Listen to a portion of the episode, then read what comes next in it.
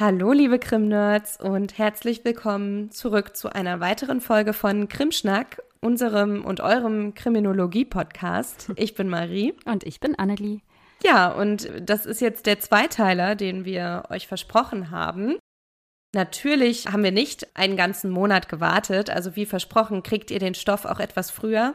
Letztes Mal haben wir ja schon über Strafmündigkeit von Kindern gesprochen und euch einen kleinen Überblick gegeben, welche Risikofaktoren dazu beitragen können, dass Menschen gewalttätig werden.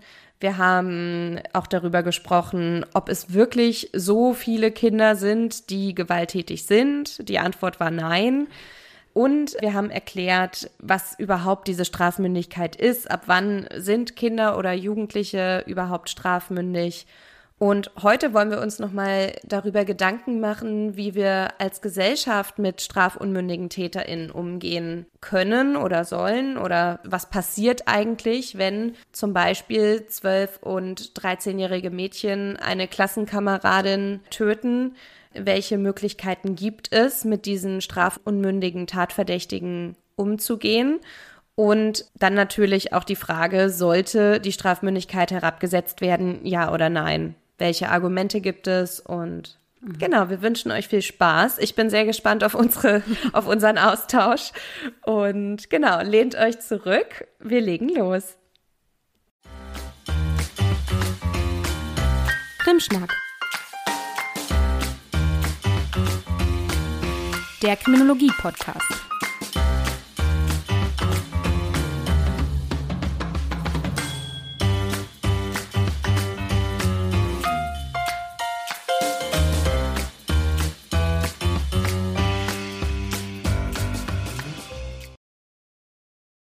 Also, ich habe mich mit der Frage befasst, wie geht unsere Gesellschaft nun eigentlich mit strafunmündigen TäterInnen um?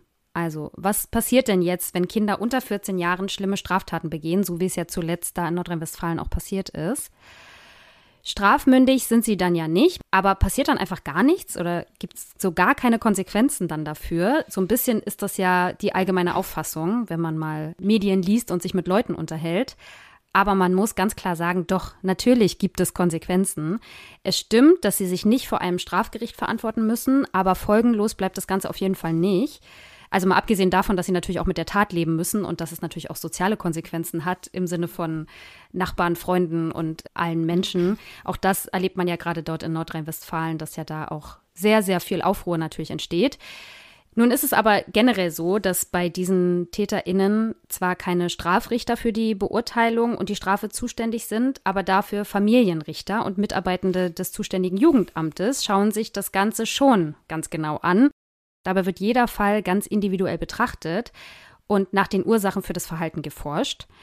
Auch die Rolle der Sorgeberechtigten wird ganz intensiv betrachtet. Also es spielt natürlich auch eine zentrale Rolle zu schauen, was ist da eigentlich schiefgelaufen in der Erziehung. Wir hatten das ja auch beim letzten Mal besprochen, beziehungsweise Marie hatte darüber gesprochen, als es um die Risikofaktoren ging, dass da eben die Erziehung und vor allem auch das häusliche Umfeld natürlich eine ganz, ganz große Rolle spielen bei der Bewertung.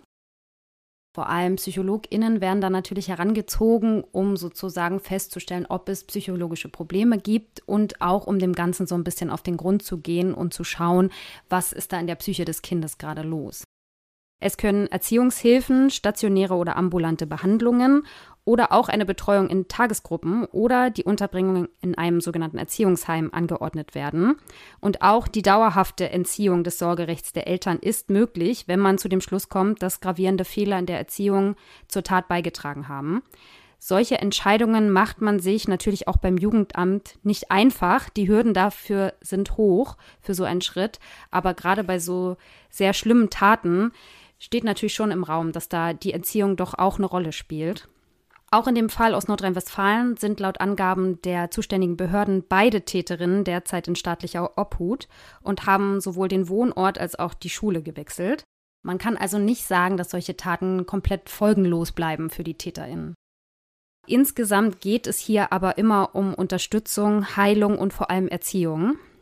Den mhm. betroffenen Kindern soll die Möglichkeit gegeben werden, wieder auf den richtigen Weg den Weg des Rechtes zurückzukommen und auch langfristig dann wertvoller Teil dieser Gesellschaft zu werden. Ein ja. wichtiger Fokus liegt auch auf der Prävention weiterer Taten, also dass, mhm. ne, wie gesagt, diese Kinder dann auch ein äh, strafloses weiteres Leben verbringen können. Was ich vermute, was einigen Menschen dabei aber fehlt, ist der Aspekt der Sühne. Weil ich finde, man merkt, gerade wenn jetzt so schlimme Sachen passieren wie zuletzt, dass es immer so eine Art Ausgleichsgedanken gibt, dass man sagt, es ist auf der einen Seite ja so viel Leid entstanden, dass es irgendeiner Strafe bedarf, die auch ein Leid verursacht auf der Täterseite oder auf der Täterinnenseite in dem Fall. Aber die Tatsache, dass eine Strafunmündigkeit einem Strafprozess entgegensteht, bedeutet nicht, dass es überhaupt gar kein Gerichtsverfahren zu solchen Fällen geben kann. Denn du hast es in der letzten Folge ja auch schon erwähnt, Zivilgerichte befassen sich auch mit solchen Fällen und auch dort kann es ja ein rechtsstaatliches Urteil geben. Die Paragraphen 823 bis 825 BGB, die sind sozusagen da einschlägig. Und da gibt es auch so ein paar Nachteile für die Betroffenen tatsächlich, die es in einem Strafverfahren so gar nicht gibt. Also zum Beispiel gibt es dort keine Unschuldsvermutung, sondern der Betroffene oder die Betroffene muss sozusagen selbst belegen, dass er oder sie etwas nicht getan hat. Und es gibt sowas wie einen Gesamthaftungsgrundsatz. Das heißt, wenn jetzt mehrere Kinder eine Straftat begehen, haftet jedes einzelne Kind für die gesamte Tat. Das gibt es so im Strafrecht auch nicht. Und dann können die Konsequenzen zum Beispiel sein, eine Wiederherstellungspflicht, also dass die Kinder, was auch immer sie angerichtet haben, wieder gut machen müssen, wiederherstellen müssen, reparieren müssen, wie auch immer. Meistens läuft es aber eher auf so einen Schadensersatz hinaus. Und das kann zum Beispiel auch eine lebenslange Rente sein für das betroffene Opfer oder ein Schmerzensgeld für erlittene Schmerzen. Auch die Eltern können haften, wenn sie ihre Aufsichtspflicht verletzt haben. Das ist auch mhm. dann nochmal wichtig. So, ja, so viel erstmal zum Status quo hier bei uns in Deutschland. Es gab in der Vergangenheit sehr, sehr viele aufsehenerregende Fälle in Deutschland, aber auch international, die nicht nur für viel Aufsehen, sondern auch für sehr intensive Debatten und teilweise sogar für Änderungen der Rechtsordnung gesorgt haben. Und ein sehr bekanntes Beispiel, auf das man stößt, wenn es um die Strafmündigkeit von Kindern geht, ist der Fall James Balger aus Großbritannien. Ich will den Fall mal ganz kurz skizzieren, nur damit wir wissen, worüber wir sprechen und dann erklären, was dieser Fall dann auch für einen Effekt hatte, sozusagen im Nachgang. Also 1993 nahm eine junge Mutter ihren zweijährigen Sohn namens James mit zum Einkaufen in ein Einkaufszentrum in Liverpool. Und nachdem sie kurz unaufmerksam war, war der Junge plötzlich verschwunden. Er wurde überall dann ganz verzweifelt gesucht und sehr viele Menschen nahmen Anteil am Schicksal der Mutter. Und zwei Tage später wurde er dann tot aufgefunden auf Bahnschienen, circa einen Kilometer entfernt vom Einkaufszentrum. Bei der Obduktion wurde dann festgestellt, dass er ja nicht nur getötet wurde, sondern auch schwer missbraucht wurde. Und auf die grausamen Details gehe ich an dieser Stelle nicht ein. Wen das interessiert, der kann gerne in die Shownotes schauen und sich zum Fall dann nochmal selber informieren.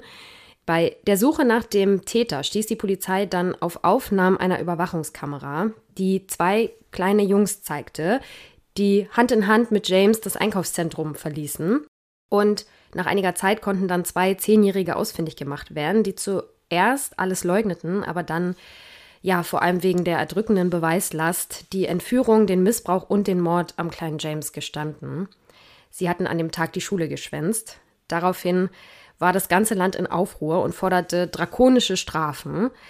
Menschen demonstrierten vor dem Gerichtsgebäude. Dazu muss man wissen, dass in Großbritannien das Alter der Strafmündigkeit zu dem Zeitpunkt der Tat bei zehn Jahren lag. Also nicht wie bei uns 14 Jahre, sondern bei zehn Jahren. Das heißt, die beiden waren tatsächlich strafmündig und mussten sich dann auch vor einem Strafgericht verantworten. Der Prozess wurde dann wie ein Prozess gegen Erwachsene geführt. Und sie waren dann auch die jüngsten Menschen, die in Großbritannien wegen Mordes verurteilt wurden. Sie wurden zu lebenslang also mindestens acht Jahre Freiheitsstrafe verurteilt, so hat der Richter das damals festgelegt, die sie in einer Jugendstrafanstalt absitzen mussten. Nachdem der damalige Innenminister Großbritanniens dann eine Petition startete, die 300.000 Menschen unterzeichneten, erhöhte der Richter die Strafe auf 15 Jahre. Also diese Petition forderte eine Erhöhung der Strafe und der Richter tat das dann auch und erhöhte die Strafe auf 15 Jahre. Diese Erhöhung wurde dann aber einige Jahre später ja, aufgrund von Rechtswidrigkeit wieder aufgehoben. Und der Europäische Gerichtshof für Menschenrechte kritisierte den Prozess später als unangemessen. Und das lag nicht zuletzt auch an der Presseberichterstattung zum Fall. Die Presse überschlug sich in der Zeit mit Artikeln. So wurden auch schnell die Namen der Täter bekannt und nicht nur ihre Namen, sondern auch Bilder von ihnen wurden schließlich in allen möglichen Boulevardblättern abgedruckt und auch ihr Verhalten vor Gericht wurde eben minutiös sozusagen kommentiert in den einzelnen Artikeln. Die Presse diskutierte damals aber auch die Tatsache, dass 38 Menschen nachweislich die beiden mit dem zweijährigen James gesehen haben, mit dem weinenden Zweijährigen gesehen haben und nicht eingegriffen haben. Auch das, was wir in der letzten Folge schon mal kurz angesprochen haben, war in der Presse damals immer wieder Thema, denn es kam das Gerücht auf, die beiden seien vom Film Chucky die Mörderpuppe zu ihrer Tat inspiriert worden. Und es ist aber so, dass die beiden das eigentlich nie bestätigt haben, sondern es war mehr oder weniger nur so ein Gerücht, was im Raum stand. Und auch die Tatsache, dass die beiden aus Familien der sogenannten Unterschicht kamen, also ihr sozialer Hintergrund, wurde in der Presse ganz ausgiebig kommentiert. Im Nachgang dieses Falles wurde das Jugendstrafrecht in Großbritannien deutlich verschärft. Kurz darauf wurde auch das Alter der Strafmündigkeit herabgesetzt von 10 auf 8 Jahre. Das wurde dann aber einige Jahre später wieder rückgängig gemacht, weil es einfach letztlich nicht viel gebracht hat. Und das sozusagen. Überraschung. dieser erste Impuls vielleicht nicht unbedingt der richtige war. ja, klar. War kompletter, einfach nur so Aktionismus, politischer Aktionismus. Oh, wir, wir, wir packen das jetzt hier an, das Problem. Ja, eben ja. wegen der Empörung in der Gesellschaft. Ne? Das macht schon mhm. auch viel aus und es übt natürlich auch viel Druck aus. Und das merkt man auch jetzt in Deutschland gerade wieder. Darauf kommen wir nämlich jetzt. Vielen Menschen erscheint auch das Vorgehen hier in Deutschland nämlich viel zu lasch und die Strafmündigkeit viel zu hoch, also das Alter für die Strafmündigkeit viel zu hoch.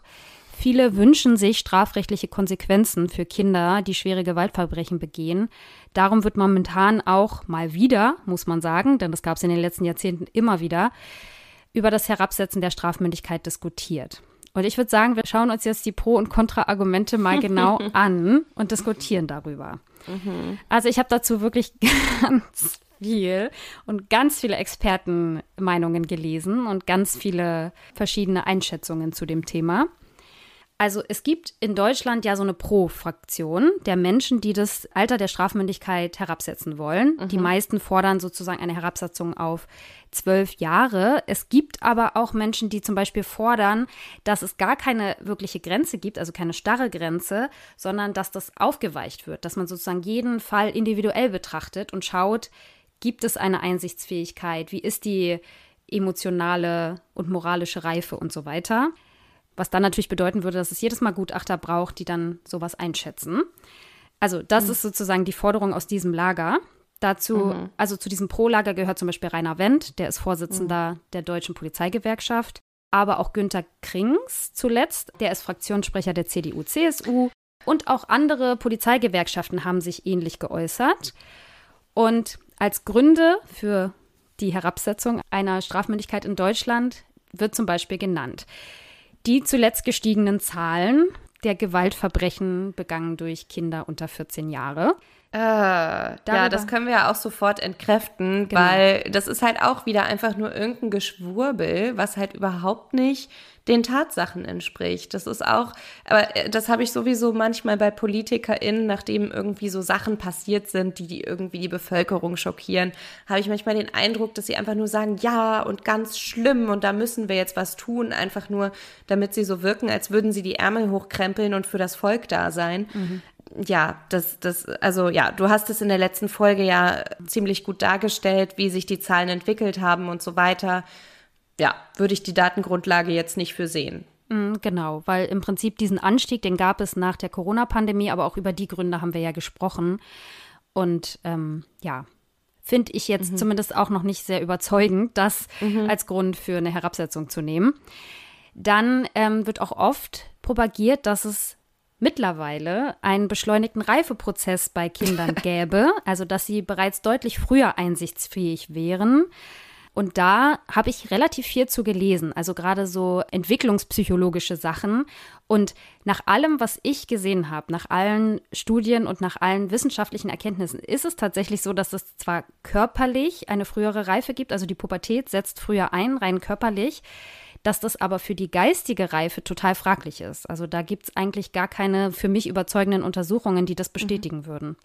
Mhm. Das ist einfach nur ein Gefühl, was sie haben, würde ich sagen, die Verfechter ja. dieses äh, Ansatzes, aber vor allem, also von welchem früher reden wir? Damals, als noch Kinderehen möglich waren mhm. oder als noch Kinderarbeit mhm. äh, erlaubt war? Oder also welches früher mhm. meinen die Leute, die das propagieren? Also das wird ja auch nicht in einen ordentlichen zeitlichen Rahmen eingebettet, sondern es ist auch wieder nur so eine pauschalisierte Parole. Mhm. Deshalb. Mh. Hm.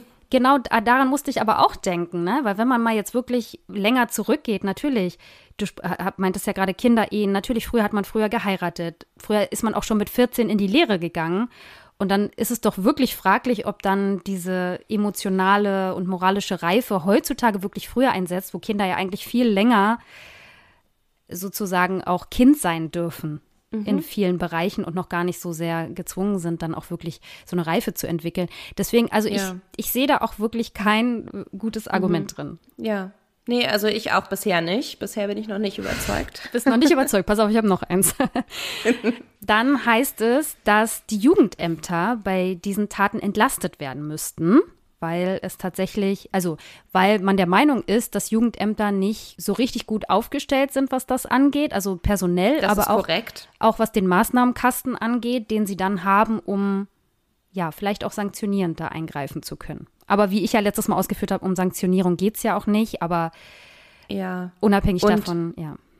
Und dem würde ich jetzt auch nicht unbedingt zustimmen, dass sozusagen dieser äh, Werkzeugkasten nicht ausreichend ist, sondern ich würde eher sagen, dass sie nicht äh, entsprechend ausgestattet sind. Also die Personaldecken mhm. sind eben überwiegend sehr dünn und die Arbeitsbelastung ist sehr hoch und es ist je nachdem, welches Jugendamt man sich anschaut, gibt es auch irgendwie unterschiedliche Standards. Und mhm. ich finde, daran müsste viel mehr gearbeitet werden, damit eben auch wirklich alle Kinder eine gleichwertige Hilfe bekommen mhm. und auch eben die Eltern. Definitiv, ähm, genau. Die Unterstützung ja, also das, bei der Erziehung sozusagen im Vorwege, bevor sowas Schlimmes passiert.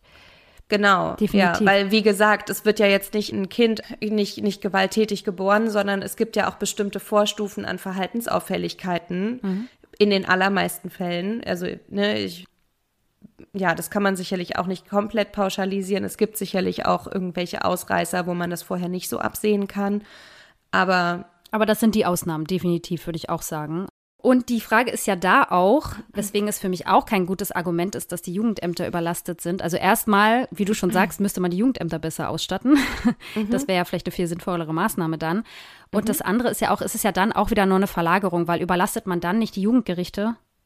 Ja. Weil ich meine, dann haben die mehr Arbeit und die sind ja auch schon tendenziell überlastet mit dem mhm. Pensum, was sie zu bewältigen haben. Also von daher erschließt sich mir auch nicht, inwieweit das eine Lösung sein soll. Nee, das ist wieder einfach nur zu kurz gedacht. Ja, genau.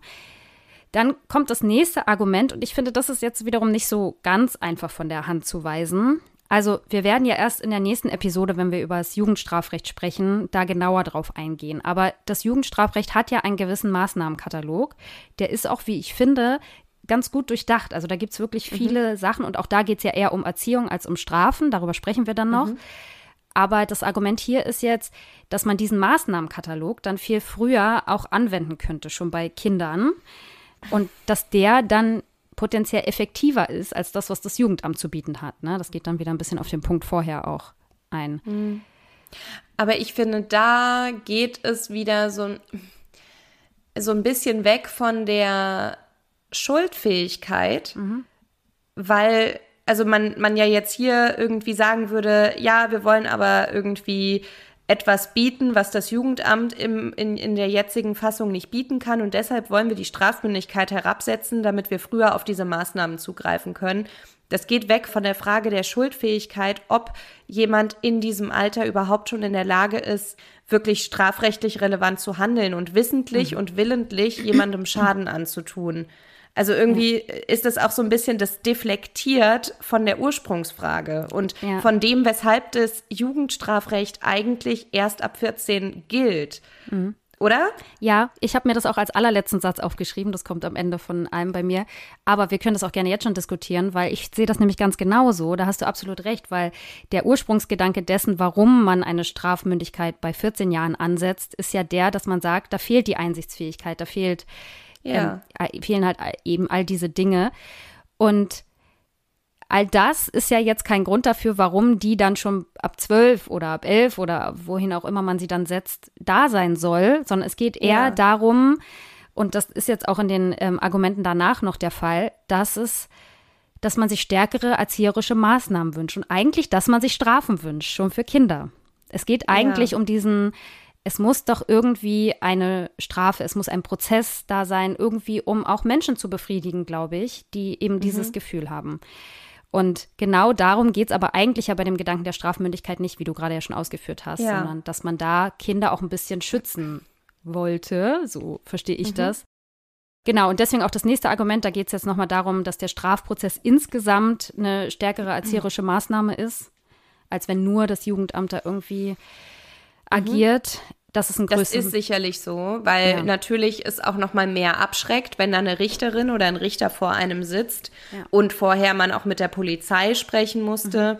Und äh, ne, das ist natürlich noch mal ein stärkerer Schuss von Bug und macht wahrscheinlich noch mal mehr Eindruck. Aber äh, ich meine, theoretisch, je nachdem, wie es gemacht ist, kann das eben auch so ein so einen zwölfjährigen Stöpsel vielleicht auch traumatisieren, ja. wenn da zu viel Autorität ausgestrahlt wird. Also äh, mhm. auch wieder eine Frage der Machart.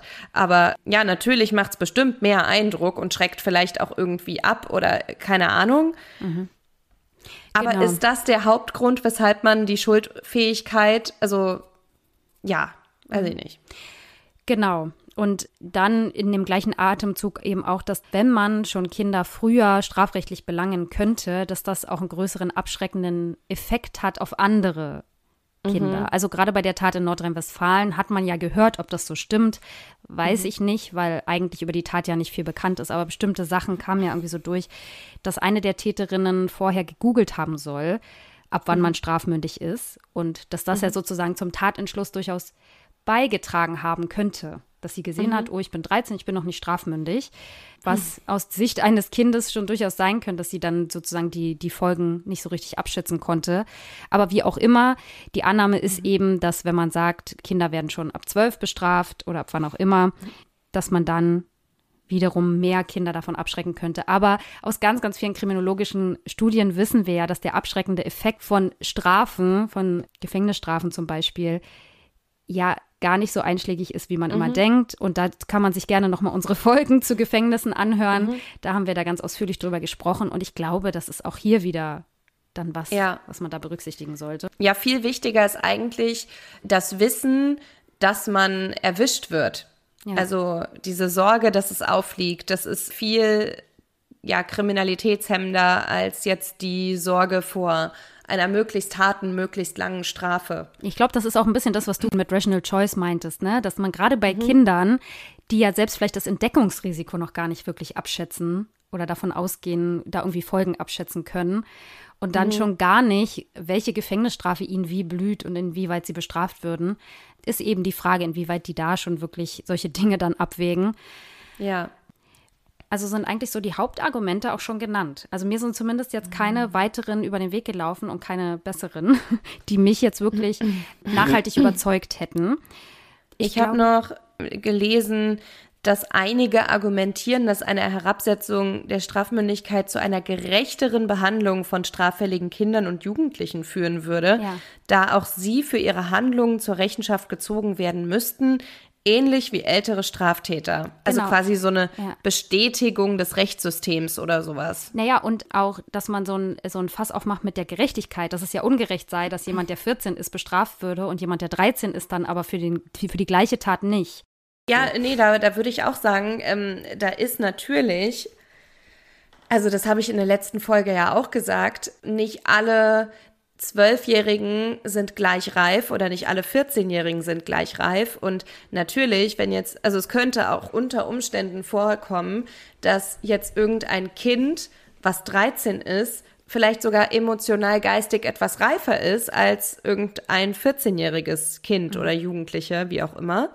Natürlich kann das vorkommen. Also das ist schon, also ich kann schon verstehen, wenn man sagt, wenn es so knapp ist, dass man dann irgendwie sich vielleicht so ein bisschen Flexibilität wünscht. Mhm.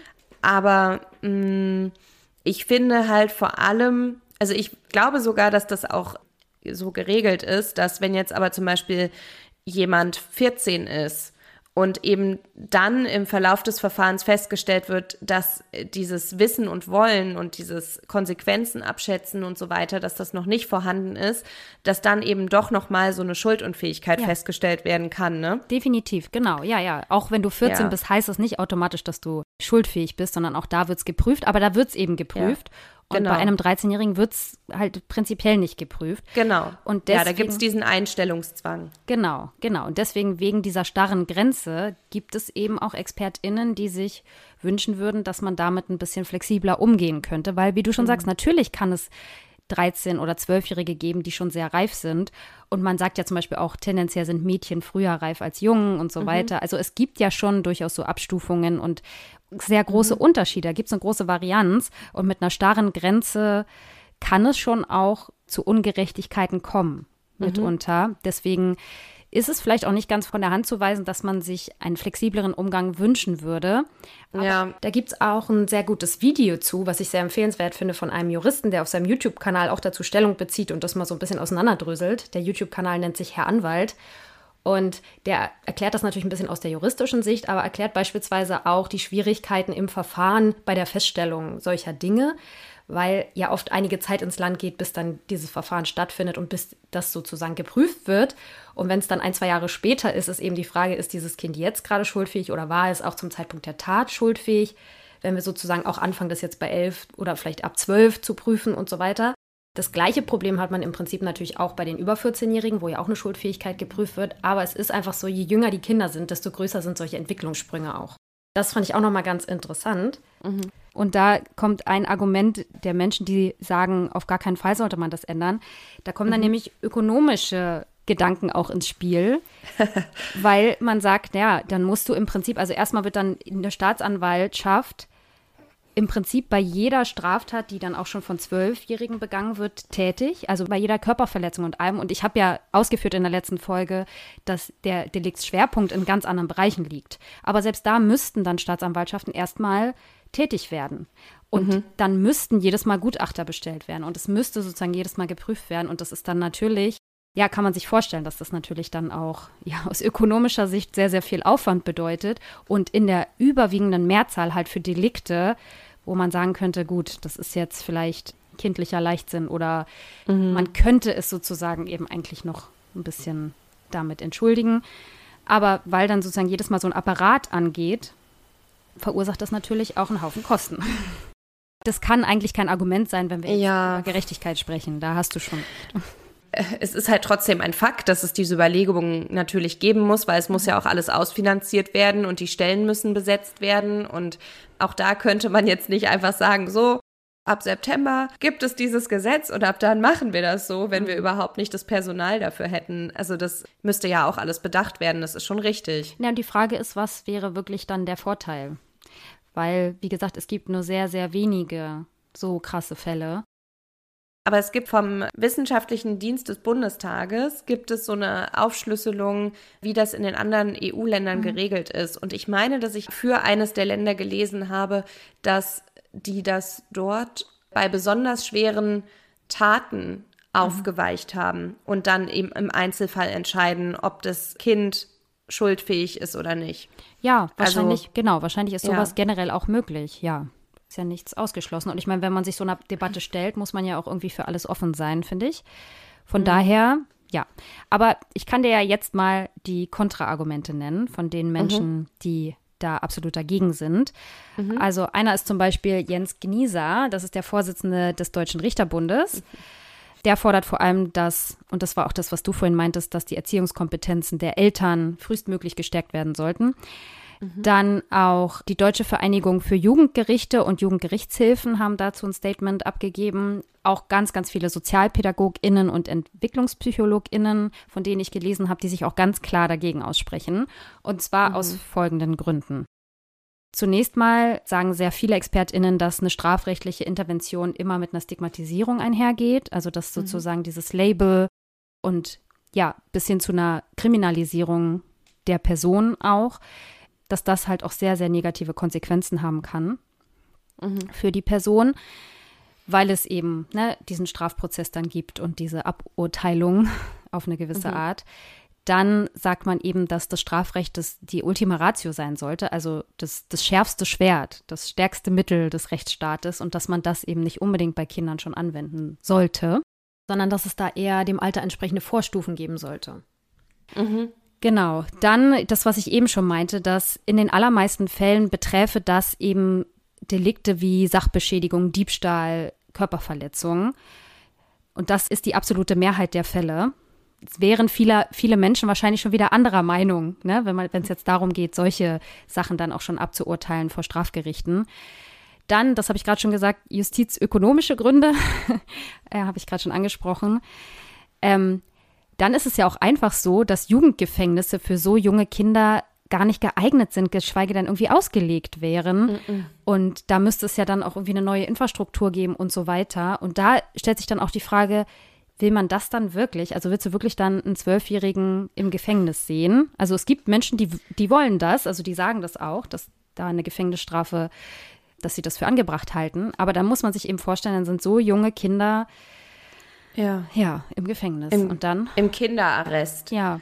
Das Ding ist ja auch, keine Ahnung, also ich kann mir auch einfach nicht vorstellen, dass diese bestimmten Strukturen, die es in solchen Anstalten ja gibt, damit das funktioniert und damit da Zucht und Ordnung herrscht, mhm. dass das für so junge Kinder schon so förderlich ist auf die Art. Wenn man sich mal vorstellt, dass die TK, die Krankenkasse, ich will jetzt hier keine Werbung für irgendeine Krankenkasse machen, aber die zahlt den Krankenhausaufenthalt bei Kindern zahlt die für die Eltern mit, weil sie der Meinung sind, Kinder bis zwölf Jahre sollten nicht alleine im Krankenhaus sein, weil das halt einfach nicht schön ist, weil es ja auch keine mhm. schöne Umgebung ist und weil ihnen, es ihnen ja da auch nicht gut geht und so weiter. Und ja. das jetzt mal aufs Gefängnis übertragen, weil ich finde auch dann da ohne Bezugspersonen und man müsste dann ja auch JVA-Beamte so ausbilden, dass die dann auch irgendwie eine Beziehung zu diesen Kindern aufbauen, mhm. weil man kann sie da ja nicht nur verwahren, sondern du musst ja auch irgendwie ja. erzieherisch mit ihnen in Kontakt treten und das stelle ich mir in einer Gefängnissituation einfach unmöglich vor. Da finde ich ja. andere Möglichkeiten wie so Erziehungsheime, wo dann auch wirklich Pädagogen mhm. arbeiten, viel besser ja. oder halt psychologische Unterbringungen ne, in psychologischen Kliniken. Vielleicht zahlt ja die TK auch so ein Eltern-Kind-Zimmer im Knast. Nee, aber ich meine, weißt du, ähm, ja. wenn man das mal vergleicht, ist schon komisch. Die nee, Vorstellung ist recht. komisch. Ja. Dann gibt es viele Studien, die zeigen, dass es zu steigenden Rückfallquoten kommt bei frühen Gefängnisstrafen. Also es wurde ja in Bezug auf das Jugendstrafrecht auch schon untersucht äh, auch international untersucht. Und es ist tatsächlich so, je früher man zu Gefängnisstrafen verurteilt wird, tendenziell, desto höher sind die Rückfallquoten. Also mhm. auch da gibt es ja eigentlich wieder dann keinen Grund, warum man schon bei so jungen Kindern dann an solche Dinge ja. denken sollte. Ich meine, eigentlich verbaust du ihnen ja dadurch sonst auch total die Zukunftschancen. Und mhm. da muss ich jetzt an den Scheiße gebaut Podcast denken, mhm wo Maria ja auch immer wieder sagt, dass das ja eigentlich das letzte Mittel sein soll, mhm. dass eben wirklich vorher geguckt wird, wie geht's denn dem Jugendlichen? Was macht da Sinn? Hat er irgendwie vielleicht eine Ausbildung in Aussicht? Und vielleicht würde das der Person Stabilität geben und der Person auch dabei helfen, halt demnächst keinen Mist mehr zu bauen und so. Und wenn du dann so jung bist und schon wirklich so einen Anstaltsaufenthalt hinter dir hast, also ja, was für schon heftig. Was für Chancen hast du dann noch, genau. Und dann finde ich, kann man auch wieder wie die Norweger mhm. argumentieren und sagen, was für Nachbarn wünschen wir uns denn? Wollen wir funktionale, also in einer Gesellschaft funktionstüchtige Mitglieder als Nachbarn haben oder wollen wir jemanden, der irgendwie super früh in den Knast gekommen ist und dann einfach sein Leben nicht mehr auf die Kette kriegt, nicht alleine leben kann, keinen Job aufrechterhalten kann mhm. und einfach total äh, so antisoziales Verhalten an den Tag legt, weil ja, irgendwie zu früh von den Eltern weggerissen oder vielleicht auch Gewalt im Knast erlebt, weil das vergessen die Leute mhm. ja dann auch immer, dass einfach in Gefängnissen oder wo auch immer, also da gibt es auch Gewalt. Mhm. Ja, das stimmt absolut. Weil ich glaube, auch so junge Kinder brauchen Halt und Bezugspersonen, das habe ich ja gerade auch schon gesagt. Und ich glaube einfach, dass das in einem Gefängnissetting für mich auch einfach überhaupt nicht passt. Mhm. Und ich hatte ja schon gesagt, ich habe auch einige Sachen zur Entwicklungspsychologie gelesen. Und auch da sind sich eigentlich alle ExpertInnen einig, dass was diese Dinge angeht, ne? Also wie sittliche Reife, geistige Reife, Einsichts- und Handlungsfähigkeit, dass man da einfach wirklich sicher erst sagen kann, dass das etwa ab dem 14. Lebensjahr auch tatsächlich dann vorhanden ist. Und man kann es sicherlich im Einzelfall prüfen. Also darüber lässt sich sicher streiten. Aber ich finde, dann müssen halt auch ganz viele Strukturen geändert werden und dann müsste mhm. sich überlegt werden, was wie verfährt man denn dann wirklich mit denen? Ein, ihnen mhm. einen Prozess machen ist das eine, aber was passiert denn danach? Was für Sanktionen sind denn denkbar? Wie wollen ja. wir denn damit umgehen? Also das finde ich eben, das sollte man sich nicht so leicht machen und da kann man auch dann nicht einfach einen Zwölfjährigen mit einem 17-Jährigen vergleichen. Das ist schon einfach dann noch mal was anderes. Ja, das stimmt. Und da würde ich mir auch irgendwie noch so ein paar mehr Studien oder irgendwas mhm. zu wünschen, bevor da äh, vielleicht wirklich irgendeine Art politischer mhm. Aktionismus betrieben wird, das Ganze am Ende nicht durchdacht wird und dann auch irgendwelche politischen Interessen im Fokus stehen und nicht das Interesse der Kinder. Und die Kinder sind dann, also auch wenn die was Schlimmes gemacht haben, sind das trotzdem zukünftige Mitglieder dieser Gesellschaft und man muss einfach gucken, ja, wie man die eben noch auf den richtigen Weg kriegt. Und das ist, also wie gesagt, Leute, hört wirklich mal in die Gefängnisfolgen rein. Da ist das Gefängnis wirklich nicht der richtige Weg. Mhm. Jetzt die Erziehungsmaßnahmen, ja, da kann ich mich auf jeden Fall irgendwie drauf einlassen. Und was ich gerade noch dachte, was man zumindest mal besprechen könnte, wäre, ob man so eine Spanne macht von meinetwegen 12 bis 14 Jahren wo dann im Einzelfall die Schuldfähigkeit beurteilt wird. Mhm. Die Forderung dass man genau, ja. Genau, dass man es nicht für alle Kinder macht, sondern irgendwie oder 13 bis 14 oder mhm. wie auch immer. Mhm. Aber nicht, dass man per se irgendwie jetzt das einfach alles runtersetzt, sondern dass man sagt, in besonders schweren Fällen von sexualisierter Gewalt oder Tötungsdelikten, da in Einzelfällen wird dann sozusagen nochmal evaluiert. Mhm. Ja, wäre sicherlich denkbar. Aber ich finde ein Argument, was man vielleicht auf jeden Fall auch noch bringen sollte, weil du vorhin schon auch so ein paar internationale Sachen angesprochen hast. Es gibt da natürlich große Unterschiede weltweit und selbst innerhalb Europas. Aber man kann festhalten, dass die Länder, die eine besonders geringe oder eine besonders niedrige ähm, Strafmündigkeit haben, da nicht unbedingt weniger Fälle dadurch haben. Also diese ja. abschreckende Wirkung ist ja allein dadurch dann auch schon fraglich. Ne? Ja, das fand ich jetzt auch nochmal wichtig. Ähm, wollen wir uns nochmal angucken, wie das in anderen Ländern aussieht? Also die Schlussfolgerung von den wissenschaftlichen Diensten des Bundestages war auf jeden Fall, dass in den meisten Ländern der EU die Grenze zur Strafmündigkeit bei circa 14 bis 15 Jahren liegt. Mhm. Und nur in den wenigsten Ländern liegt sie darunter, nämlich bei 10 und 12 Jahren. Mhm. In der Regel werden gegen Straftäter, die jünger als 18 Jahre alt sind, spezielle Sanktionen verhängt, bei denen der Erziehungsgedanke im Vordergrund steht. Ja. Genau, also ich würde auch sagen, Deutschland liegt da in so einem Mittelfeld ne, mit 14 mhm. Jahren. Gibt natürlich auch noch ganz andere Länder, die deutlich niedrigere Strafmündigkeitsalter haben. In den USA, in Florida ist es, glaube ich, zum Beispiel bei acht Jahren, was ich auch mhm. krass fand. Aber in den USA ist es zum Beispiel auch sehr divers zwischen den einzelnen Bundesstaaten.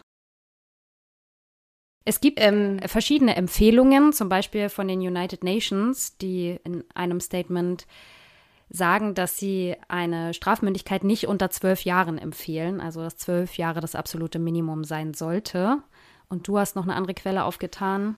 Von UNICEF war das. Und da haben sie gesagt, dass sie also eigentlich sich wünschen würden oder ja, dass sie empfehlen, dass das Mindestalter sozusagen bei 14 Jahren liegt, aber eigentlich sogar älter. Mhm. Ja. Siehst du, ja, dann sind wir doch eigentlich ganz gut dabei in Deutschland. Ja. no need for change.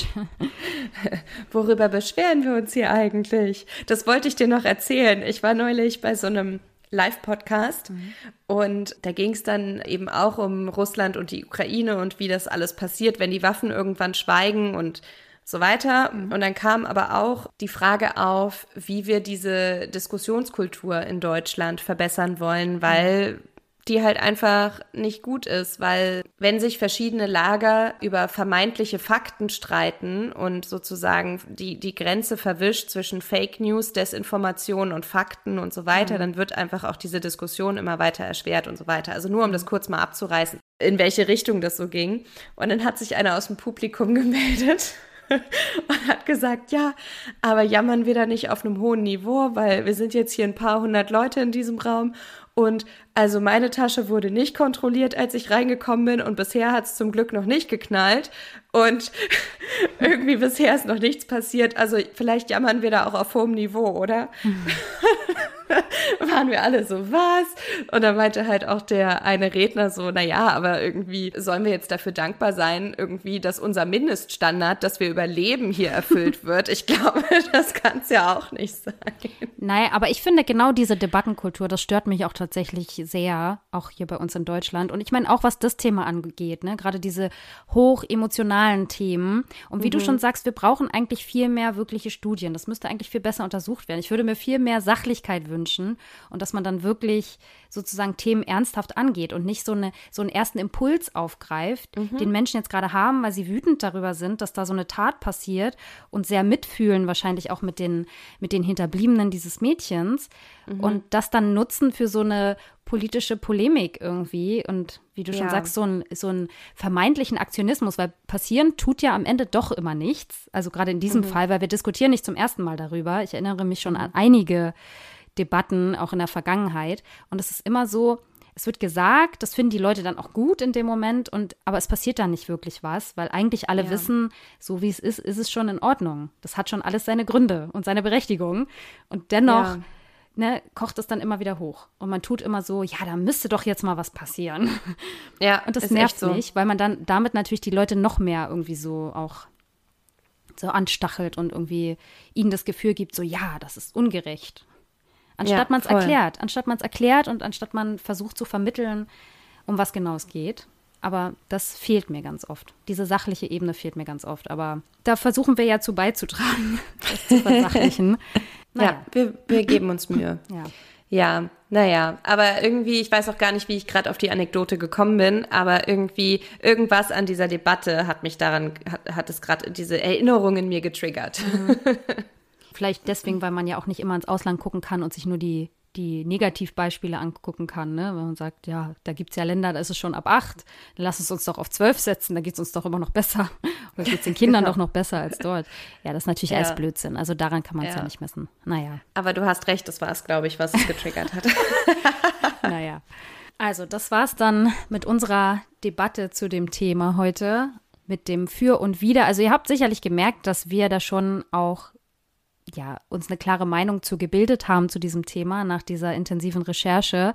Ihr könnt uns ja gerne mal schreiben, wie es euch damit geht. Also vielleicht könnt ihr uns eine E-Mail schicken unter krimschnack.protonmail.com oder gerne in den sozialen Medien bei Instagram oder Facebook unter Krimschnack könnt ihr uns gerne anschreiben. Wir freuen uns sehr darüber, eure Meinung zu hören.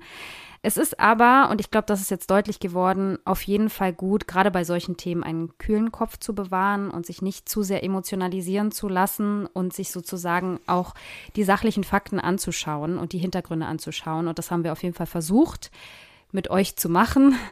Und mhm. wir hoffen, uns ist das auch gelungen und ihr konntet daraus viel mitnehmen, vielleicht auch für Gespräche mit euren Freunden und wenn es mal wieder zu solchen Diskussionen kommt, dass ihr dann auch, ja, was Wertvolles vielleicht beitragen könnt. genau, das ist ja immer so ein bisschen unser Anspruch und ich hoffe, dem sind wir gerecht geworden. Wir mhm. freuen uns, wenn ihr dann auch beim nächsten Mal wieder reinhört, wenn es um das Thema Jugendkriminalität und Jugendstrafrecht vor allem gehen wird.